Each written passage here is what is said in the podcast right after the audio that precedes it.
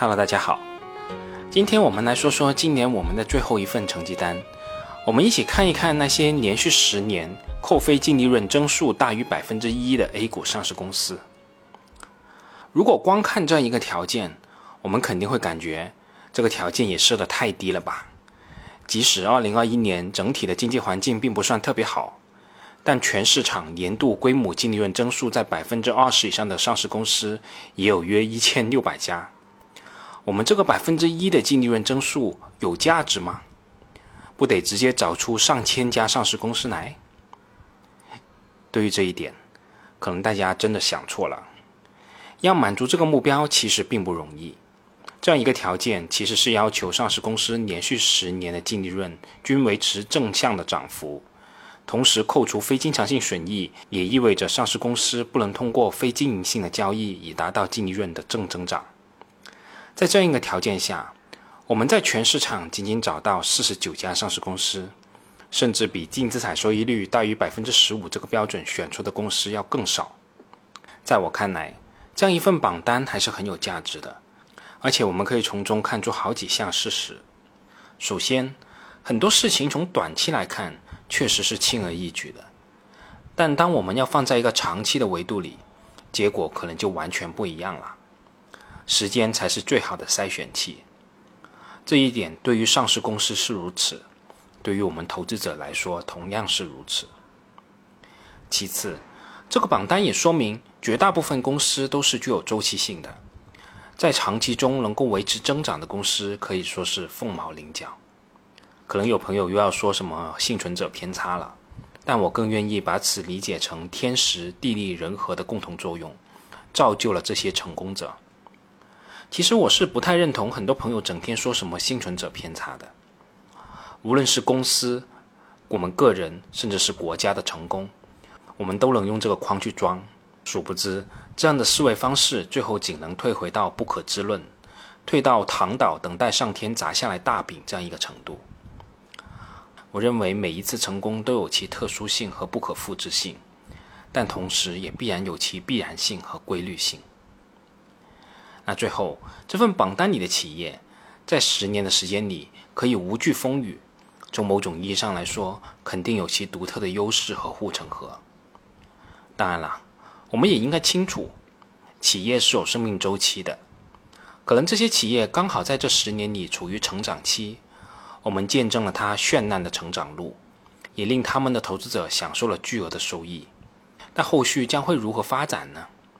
我们还是要回到行业的发展周期和企业的生命周期中去具体分析。那下面。我们就一起看一看这四十九家连续十年扣非净利润均维持正增长的上市公司。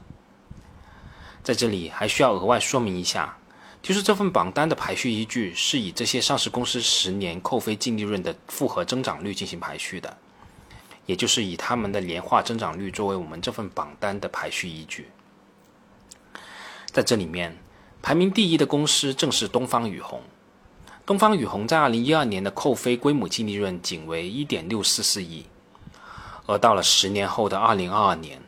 这个数字变成了三十八点六七亿，十年年均的复合增长率达到百分之三十七点一三。你说这些上市公司每年赚到的利润都比上年增长百分之三十七，投资者的收益有可能会低吗？而东方雨虹也正是千和屋老师投资的两家十倍股之一。为什么股价能涨十倍？那还不是因为公司的业绩增长了十倍有余吗？当然了，我们也要看到，东方雨虹业绩增长最迅速的，正是在二零一二年至二零一三年这个发展的初始阶段。当时公司的利润都是翻倍的往上涨的，而随着公司规模的扩大，公司的业绩增速也在逐渐回归均值。那下面我们再来说说排名第二的公司。排第二名的公司是一家不太起眼的公司，它的名字叫和泰。说句实在话。我在此之前完全没有听说过有这样一家公司，这是一家位于深圳的公司，它的产品也不算太吸引我，主要的业务是智能控制器和微波、毫米波射频芯片，这在珠三角成千上万家的电子企业里面可以说是毫不起眼。但就是这样一家公司，至二零一二年扣非净利润仅有两千零七十七万，而到了二零二一年，这个数字变成了四点七七亿，净利润的年化增长幅度也达到百分之三十六点八一，这个幅度还是比较惊人的。而如果从股价的角度来观察，和泰十年的价格约涨了六倍，总体的收益率并不如净利润的增幅那么惊人，但也有约年化百分之十九的收益率。排名第三的公司同样是一家不起眼的公司，它的名字叫中光学，这是一家军工企业，大股东是中国兵器装备集团有限公司。由于公司原来的经营状况是比较差的，即使持续增长了十年，年化的净利润增长速度达到百分之三十三点五八，公司二零二一年全年的净利润也仅有一点一九亿。对于这类型的公司，由于我个人偏好的原因吧。我是基本不会参与的，我们这里就不再多说了。其实，在后面的榜单里，还有好几家公司也是这类型的公司，对此我们还是要加以辨别。排名第四的公司是爱尔眼科，爱尔眼科二零一二年的扣非净利润为一点八二五亿，而到了二零二二年，净利润增长至二十七点八三亿，十年年均的复合增长率达到百分之三十点九五。爱尔眼科这家公司可以说是大名鼎鼎了，它在十年间也给予了投资者丰厚的回报。如果从十年前持有到现在，完全没有逃顶和低买的话，爱尔眼科也有接近十七倍的涨幅，年化的收益率达到百分之三十二点七五，股价的涨幅基本与业绩涨幅是一致的。当然了，这种对于股价的分析，在不同的时间点取不同的时间区段。对于结果影响都是非常大的，但十年这个时间足够长，足以抹掉这些零零角角，所以我个人认为这次呈现出来这个收益率还是比较客观的。但对于我们投资者而言，即使像爱尔眼科这么优秀的公司，如果我们买的价格太贵，最终的结果可能就不会太好了。就说爱尔眼科这家公司吧，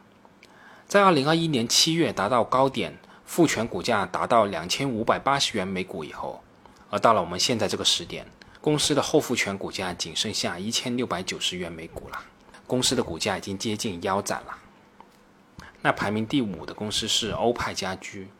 欧派家居二零一二年扣非归母的净利润为一点八五七亿，而到了二零二一年，公司的净利润增长至二十五点一亿，十年年均的复合增长率达到百分之二十九点七四。当然了，欧派家居其实在二零一七年才在我们的 A 股市场上市。为什么我的统计表里面会列出二零一二年至二零一六年的数据呢？